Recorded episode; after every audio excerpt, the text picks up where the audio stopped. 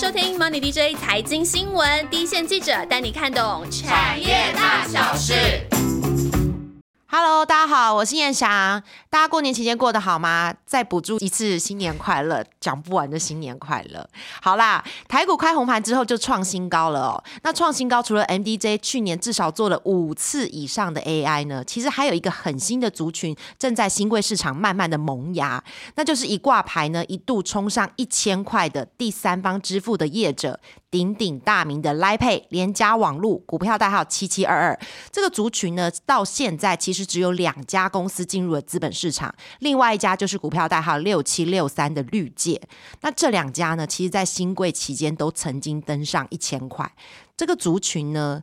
是不是真的应该好好聊聊？因为这个族群对很多人来说，虽然常常用，但它的营运模式相对是陌生的。那先把我们今天的大来宾。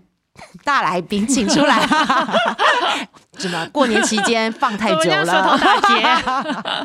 好，万万，Hello，大家好，没想到我竟然是年后的第一集燕霞，真的，他是我的救火队，但是后面有很多故事，我们就不讲，我想 一般听众不关心，真的，所以我过年的时间花了很多时间来研究这个第三方支付，就是想说要年后第一集好好跟大家聊一下。而且万万，你说我是什么时候告诉你确定是你的？大概是。除夕夜还是小年夜，我忘了，所以就一小年夜刚开始放假的第一天，我整个就觉得放假的心情毁一半。我就告诉你，我带了一个新年礼物给你，Happy New Year！好惨哦，好惨的礼物。没关系，没关系的，这是我的福气。很好，很好。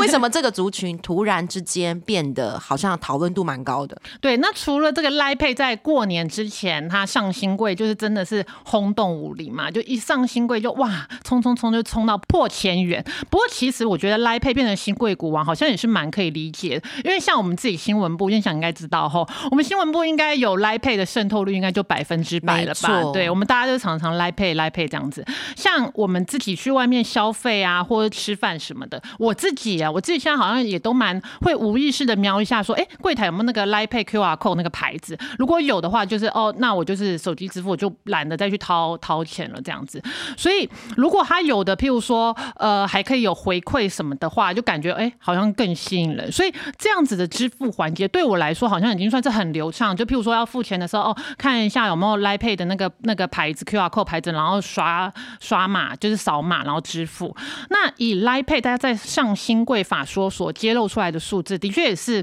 它的使用使用率、使用量就是这么大。下载 Lipay 的人数已经到了一千两百万，那它可使用的据点，线下的据点。已经有五十万，那以下载量来说呢，它就是真的可以看成是一只独角兽的企业了。一千两百万很夸张哎，台湾现在不是还是两千三百，还不到两千四百万吗？所以他们那时候就是说，平均每两个人就有一个人用来配，就确实是这样。他也没有年龄限制，对不对？只要你会用赖，你可以，你会转，你会转账，你就可以用来配。其实我觉得，就是因为赖这个平台实在是太普遍了，所以推来配才会这么的，就是因为大家都有赖上要做什么都很容易，真的。现在坐电车的时候，如果说他没有有 iPad，还或者是没有绑定，他还跟跟我这边就是一千块要跟我。就是你知道换零钱，这样会不会对计程车司机会不会 会不会以后拒看我们平台？可是我真的很害怕，因为坐计程车通常是很赶时间，你真的很害怕他还在找零钱这种。如果说有时候找零钱的时候，我有时候都会觉得说他是不是稍微找慢一点，是不是很希望我说哎零钱不用找了，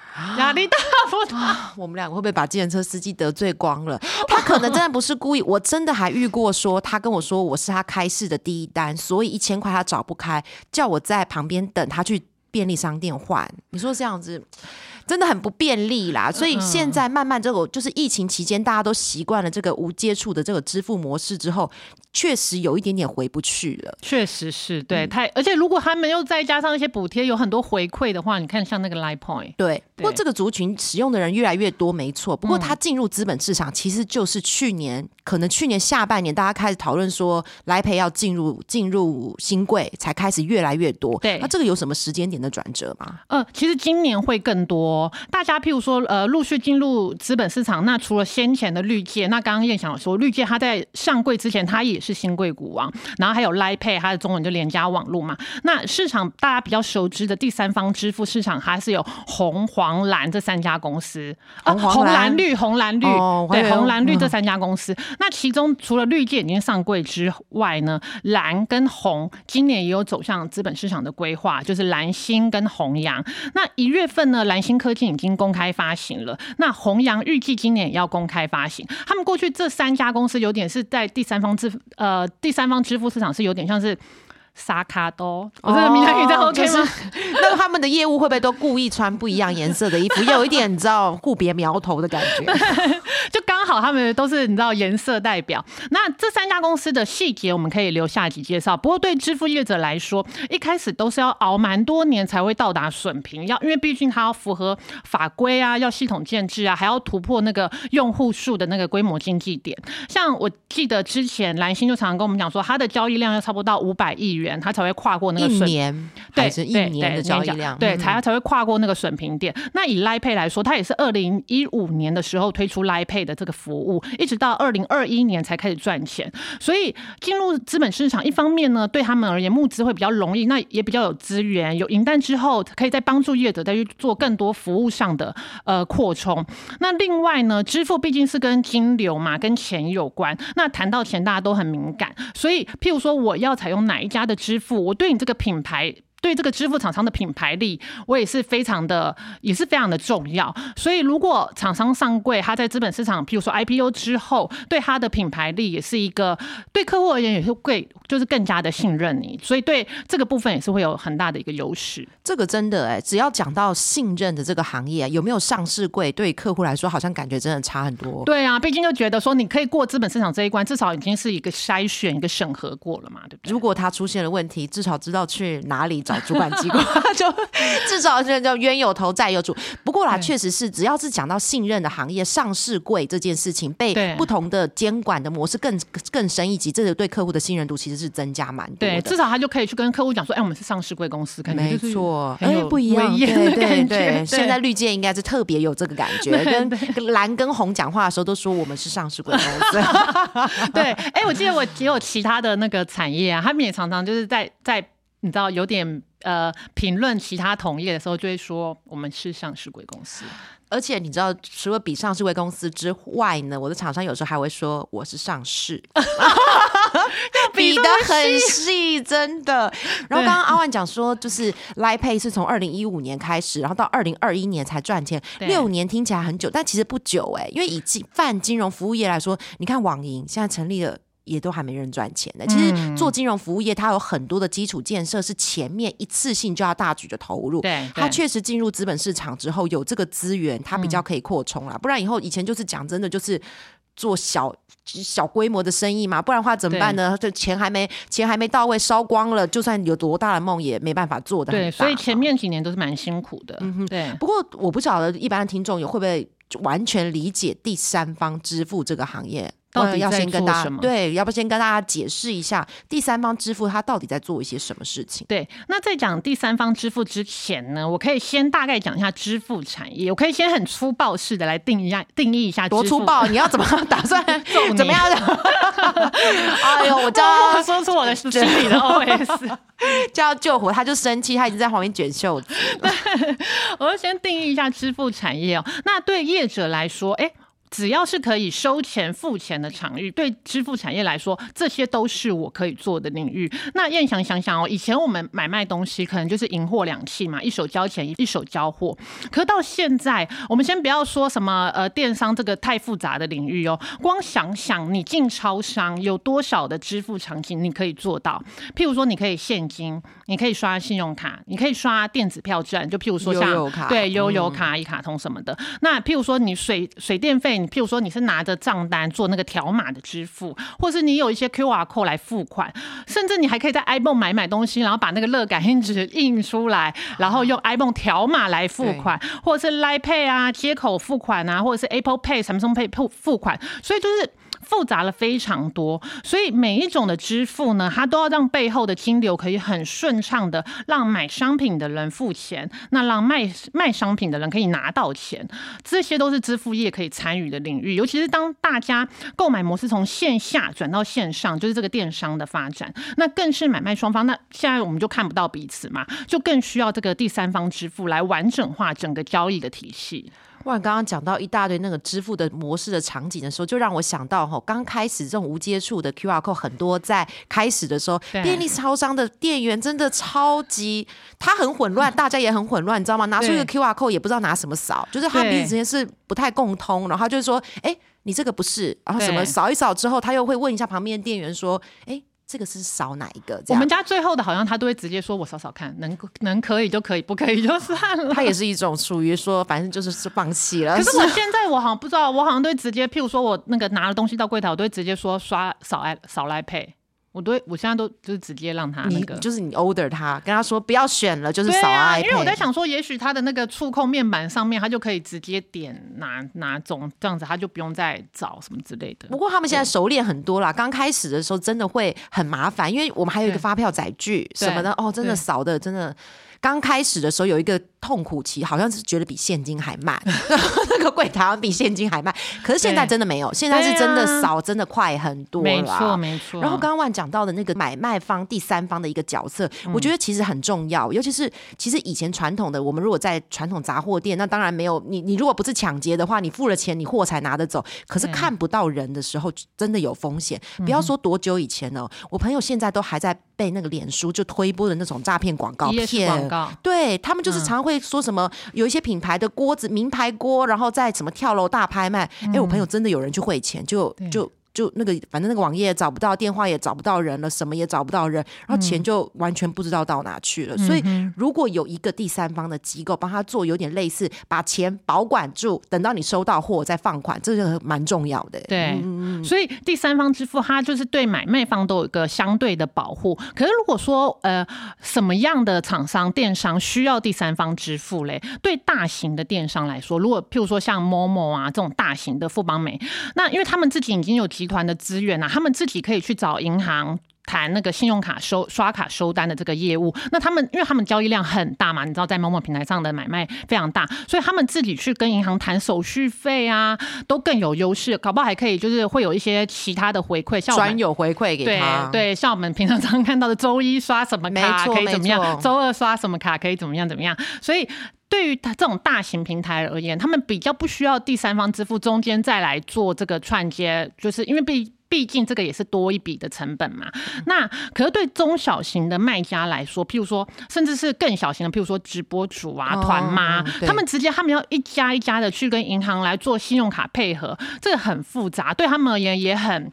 耗费人力，耗费时间。那他们，譬如说，他们刚开始才做嘛，那他们的那个交易量可能也比较少，所以刷卡的手续费可能谈的也会比较高。那第三方支付业者呢，就是除了可以帮这些中小型的卖家，就是电商的卖家，帮你说谈好，说没关系，我就是一个 package，各家银行信用卡刷卡收单服务你都可以做，那还可以整合不同的支付方式，譬如说，呃，我也可以帮你做银行转账啊、行动支付啊，或者是货到付款。款，然后帮也还有其他提供物流的服务，譬如说，呃，你要你的卖家你要可以支援说，呃，宅配到家或是超商取货啊，然后也可以帮卖家解决开发票的业务，譬如说有电子发票这个业务，现在第三方支付也在做电子发票的这个业务，所以对中小型卖家来说，他就可以把他的心力就是放在他的产品，放在他的服务上面，他就不用说其他这些收款啊、金流啊、物流啊这种繁琐的程序，就让这个第三方。支付业者来整个 total solution 来做，他们就不用就不用再花费心力在做这些。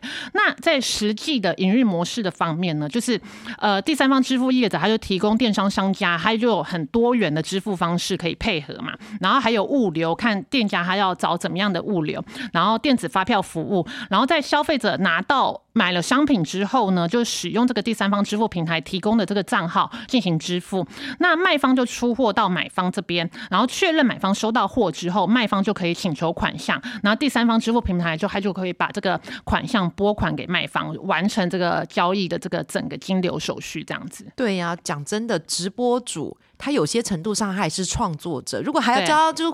管这是后台的问题，你说一个。直播主后面还要去管收钱，还要跟银行谈，真的不是所有人都是通才都可以做了。对，可是像我就是还是你默默也有个直播平台，你是直播主是吗？没有，我说我之之前有在看的那个直播啊，嗯就是他们也真的是卖什么的？你讲出来。卖衣服的，你一定要这样水产吗？因为你知道有很多的对没有，然后他们也真的是，他们那个系统也真的是好便利哦，就是你直接在下面喊加一，然后他感觉他们系统会直接帮你统计那个呃，到底现在比如说这个产品有多少加一，然后把那个整个那个呃是谁要的，然后呃譬如说呃是哪一个产品，然后他要几件什么直接统计出来，然后自己就成了一个账单订单的系统。对对，我后来觉得这个到底是谁做他就是加一之后，他会自己给你一个，就帮你填单了。你如果是之前是他的会员，他连帮你那个什么寄货地址那个全部都填好，品号都填好了。对哎，这个真的很厉害哎。对对对有人在做这个串接服务，真的很重要。要是我，但是我不是直播主，是要是我 真的很愿意付这个钱呢，不然的话，你对啊说处理这种琐事，还要专门请一个，应该不止一个哦，搞不好好好多那个行政人员。真的这个有点太繁琐了啦。嗯，那不过第三方支付既然他帮忙整合了金流到物流的服务，那他的收入主要是来自于什么部分？哎，我们常说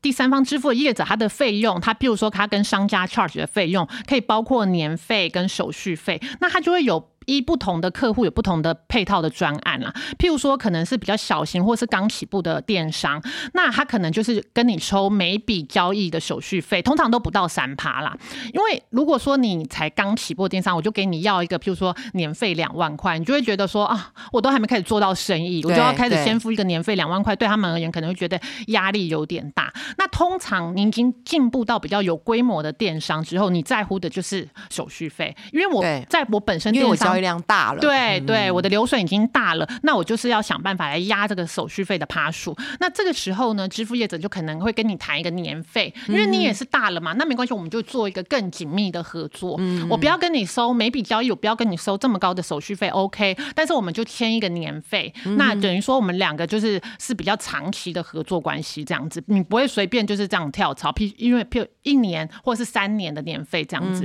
那以目前电商交易量最大的绿界来说，它的毛利率可以到四成以上。那我们就可以来拆解一下它其中主要的成本。那它主要的成本，譬如说，它为了符合法规，它需要做的成本，它需要花的成本。因为譬如说，呃，现在第三方支付它还是有在那个呃数位发展部的管理之下，所以你为了要符合法规，你会有很多的需要做的一些成本。那刚开始平台建制的技术，还有一些金流合作的成本，譬如说第三方支付要帮你去跟银行啊、跟信用卡来谈这个收单的业务，那还还有帮你去谈超商啊，帮你去谈物流这些金流合作跟物流合作这些谈谈这些沟通的成本。另外呢，就是譬如说呃第三方支付业者我要去开发客户嘛，需要做一些品牌啊，还有行销的成本。那因为初期呢平呃就是平台建制啊法规的成本比较高，而且刚开始在会员还在累积，所以初期要赚钱都不容易。那跨过损平点之后呢，获利的改善会比较明显一点。所以等于说，他们主要是跟这些电商业者啊，这些呃收的是一个年费或者是交易的交易手续费的概，念。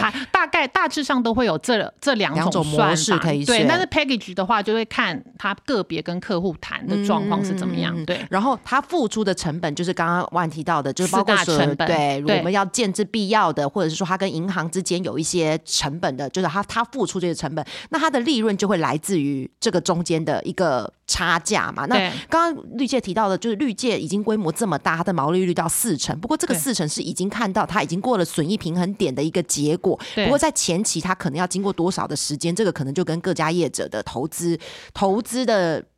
呃规模或者说它的营运模式有很大的关系。这个也是我们第二集要把各家业者的生活呃生就成长的形态不一样，跟大家解释的更清楚的一个原因哦。对，那我们讲到金流，其实类似这样子的信任机构，就是信任的机制，确实是很重要。然后刚刚有一直提到说，我们就有四大成本里面有一部分就是要让客户能够信任这些支付的业者嘛。对，那我们我们常常有听过，就是第三方支付跟我们常会混淆的一个是电子支付，这两个东西它有重复吗？还是完全不一样的概念？呃，我可以先在那个定义上解释一下。那通常说，我们说，呃，收款、付款就是支付产业的领域，因为跟钱有关嘛，所以我们在政府在法规上的审核也会比较严谨一点。所以在划分上，呃，又可以分为第三方支付跟电子支付。那这两个词就是很容易搞混，所以我可以先厘清一下。简单的说呢，第三方支付它是会员制，通常就像我们呃上有时候上网还叫你注册会员，对，那这种会员制通常就是注册就可以使用，那它主要就是帮你做代收代付的业务。这个的会员对制指的是 to B 还是说一般的哦 to B 的对会员？了解了解。嗯譬如说，我现在我要去申请那个绿界帮我做那个代收代付的服务，我就可以上他的网站，然后做呃就是会员注册，然后可能填一些资料，就可以线上开通。等于说绿界的客户有哪些？那一些也就是绿界的会员的意思，对不对对？对对那电子支付的部分呢？因为在定义上，电子支付它是多了储值跟转账的功能，嗯所以就是需要更严谨，就等于你钱是可以储值在这个账户里面的，所以他需要的是实名制，这一定的啦，大家应该可以想象吧？就是这个钱是属于我的，那我当然我在审核方面我需要是实名制的审核。那这两个主管机关也不一样，那第三方支付的主管机关是数位发展部，那电子支付的主管机关是金管会。那因为电子支付我刚刚说嘛，它还有储值跟转账的功能，所以它无论是在呃监管标准啊，不包括治安啊、各资啊，或者是防治洗钱啊，或消费者保护这个部分，它都会更严谨。那所以现在国内的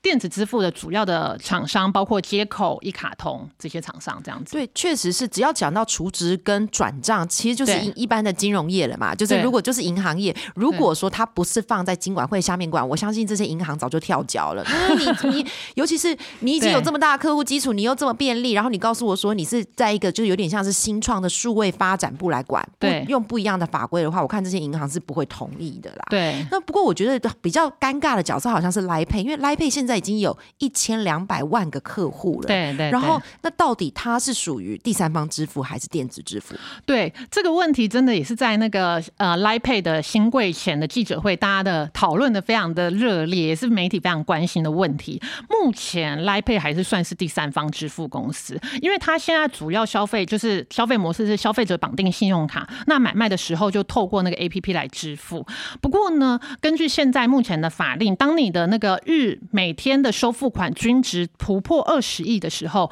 你就要强制的来申请电子支付的执照。所以二它现十亿现在还离得远不远？不远，他现在应该如果以他的交易量，差不多已经十七八亿了，那根本就是以他的成长速度，可能也许早晚的问题。今年年中就到了，还是什么？对，所以一旦变成电子支支付的公司的话，它一定就是要受监管会的监控，那它就会有更严格的监管的强度。那对业者来讲，可能我我个人是觉得有喜有忧啦。好的部分就可能说我有电子支付的执照，我可以做更多的事情，比如说刚刚说的储值呃储值跟转账嘛，我可以做的事情更多。可是你就会变成不同的监管机构，对业者来说可能也会是一种紧箍咒，就会有更强的那个监管的强度。那现在呢，Line Pay 我刚刚说了，已经快逼近二十亿，那现在要跨过二十亿，感觉也是早晚的问题。那这个部分可能就是需要大家来持续的关注，这样子。这个真的必须，我们没有任何批评主管机关的意思啊，因为金融机构本来就是一个特许行业，所以进入金融机构的监管，它相对之下就是比较严，很多的业务它都是需要先申请核准的这种机制。那我觉得对于很多新创业者，他其实真的是不喜欢，所以他会用紧箍咒来形容，确，实是这。样其。实我们那时候也是一直在问来配，哎，那你那个有没有呃做那个电子支付的准备啊？但是感觉他们好像是他们目前先严控自己，先小心的调控自己，先不要超过二十，最好就是一直维持在十九点九亿。对，就是他们做好准备来做电支这件事情，但是目前呢，他们也会诶先尽量先以不要超过二十亿元这个这个这个目标这样子，但是老实说，这以它成长的速度，这是早晚的问题了。那以后会不会有一些制度，譬如说它去限制一些大额的消费，还是我不知道啦，我不知道，因为 Lipay 如果要控管，让它变成一定要去申请电子支付的速度慢一点的话，它会不会有一些方向是希望大家就是变成是重质不重量，不要让大家的一些日均量成长那么快，反而是比较定位在一些。比较我不知道小额的对比较红海、比较蓝海的市场，我不知道，我我我乱想的。他们的模式的确跟其他业者有一些不一样，可是 Line Pay 的部分我们可以下一集再讲，因为下一集我可能也会再针对 Line Pay 做一些比较多的介绍，这样子。对，因为为什么我一直追问呢？因为嗯 Line Pay 真的影响到我们生活太太大了。他如果改了一些的话，我们可能就没办法做一些转账。因为嗯我大我想大家应该不知道，我们新闻部很长，譬如说代买早餐买了一个茶叶蛋也是用转账的。然后如果有些转账什么东西的话，可能上万的我们也是用转账的，不管多少的 range 都在 l i p a y 那个平台上，所以它一改变。我们新闻部的人没办法活，对，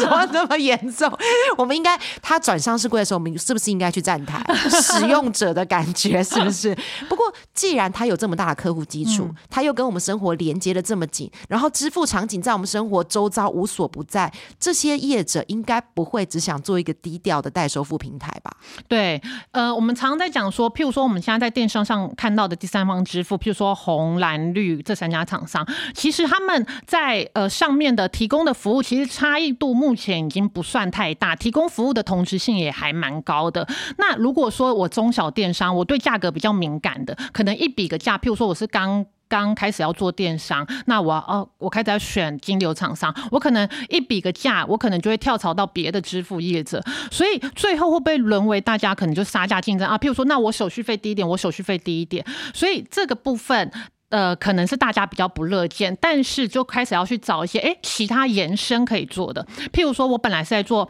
呃线上一些金流业务嘛，我延伸出来可以做的，譬如说有什么，譬如说跨境支付，譬如说我从线上延伸到线下，我做线下呃刷卡机这个部分。那如果说就跨境支付的部分，有分英镑跟澳镑，譬如说我陆客来台在实体店面消费，有些第三方支付业者的服务呢，它就可以提供说银联卡的刷卡，或者是直接用支付宝跟微信支付，这个大家应该平常在生活上会看得到。以前陆客常常来台的时候，基本上那个支付宝那个 QR code 很常见、对欸，对对那在商圈里面很常见。对对，那是因为现在陆客比较没有团客啊，什么比较少，只比较少，所以这个部分可能稍微讨论度就有降下来一点。有些譬如说我是大陆人，我在呃在中国，我想买台湾网站的东西，那如果第三方支付业者有提供这个跨境的服务，他就可以直接用微信支付在网站上直接购买。那还有另外一个是呃第三方支付想要延伸来做的业务，就是线下刷卡机这个部分。那本来呢，第三方支付业者主要是处理电商线上的付款金流嘛。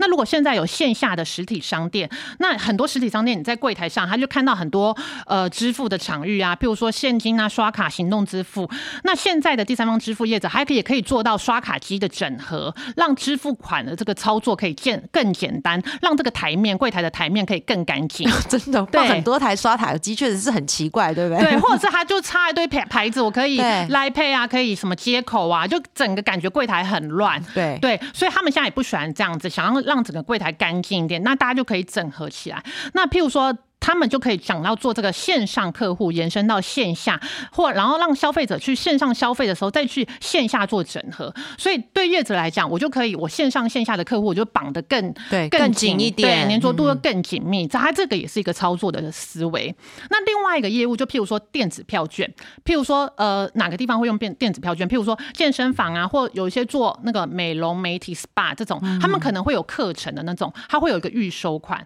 那预收款的部分，支付厂商他就可以先提供一个电子票券票券电子票券的方式来处理。那呃消费者他可以买课程的时候，哦好，我先刷一笔钱，那我有了电子票券之后，那钱就放在信托，然后等消费者真的使用，譬如说我这堂课用了之后，使用了电子票券之后，业者再去核销啊请款。那有票券跟信托之后，对业者来说，因为有的消费者毕竟会怕说，哦，我跟你买了一次买了二十堂课，结果你后来倒了倒闭了怎么办？对，有的有的消费者也会怕这件事情。可是有了票券啊，有了信托之后，那对店家而言，他做行销的部分，他就会也会更好推广，更好做这样子。，我觉得万讲这个有一个很重要的趋势是说，现在很多的线上线上的品牌其实都延伸到线下。你看新一路现在很多。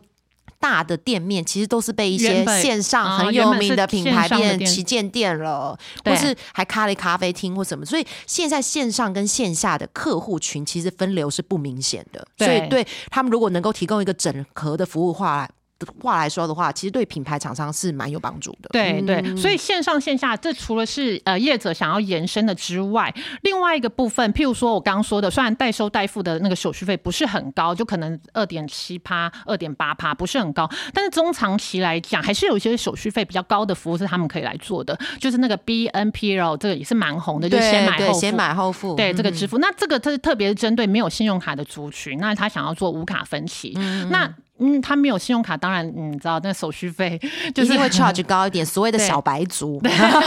就是可能就会比较高一些，所以所以长呃长远来看的话，第三方支付业者不可能只停留在线上，他一定要线上延伸到线下。那所以比的就是谁能提供比较多的服务，谁有比较多的武器。那当然个别厂商他也会做一些差异化，那这个就是我们下一集还会再来谈的。对，在这个这看起来好像是同中求异的一个产业，其实它一些些微的变化，可能就会对客户其实是蛮有感，因为我们自己本身不是电商的业者，我们可能对一些些微的改变觉得不明显，但是其实对有些电商业者来说，你一点点服务上的不同，他可能就觉得便利很多。对对嗯，不过这个市场有很多大的发展空间，因为它毕竟是新创行业，对是不是政策影响其实蛮大的？蛮大的，所以在这个行业部分，因为大家都是目前都是我刚刚说了，呃，第三方支付是数位呃数位发展部来管，然后电子支付是金管会这边来管，所以对于挑战的部分，第一个就是政策法令上的收放，因为支付业者是跟钱有关嘛，那一提到钱，大家就很敏感，所以法律上的变化、法令上的变化也是会比较弹性一点，尤其是譬如说社会上有些洗钱啊、诈骗啊，或是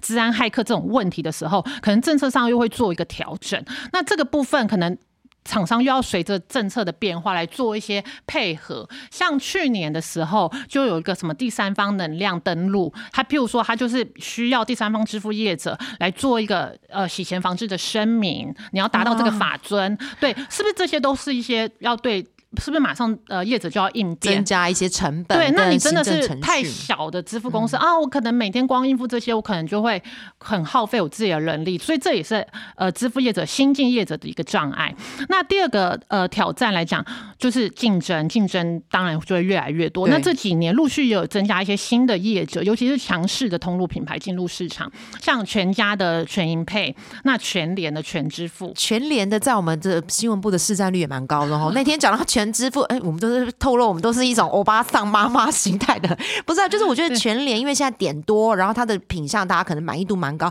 就我就后来发觉全支付也蛮多人在用的哎。对，所以就是我记得那时候全支付要进入市场的时候，大家也会觉得哇，好震撼，对对这个市场可能就是一个震撼。震撼弹这样子，因为这个市场竞争会越来越激烈。不过有的业者他也会提供另外一个思维，就譬如说，哦，你通路品牌自己来做支付，那我其他跟你是做差不多，譬如说我也做对我也是做零联社，对啊，我也是做零售零售的，譬如说屈臣氏啊，或者是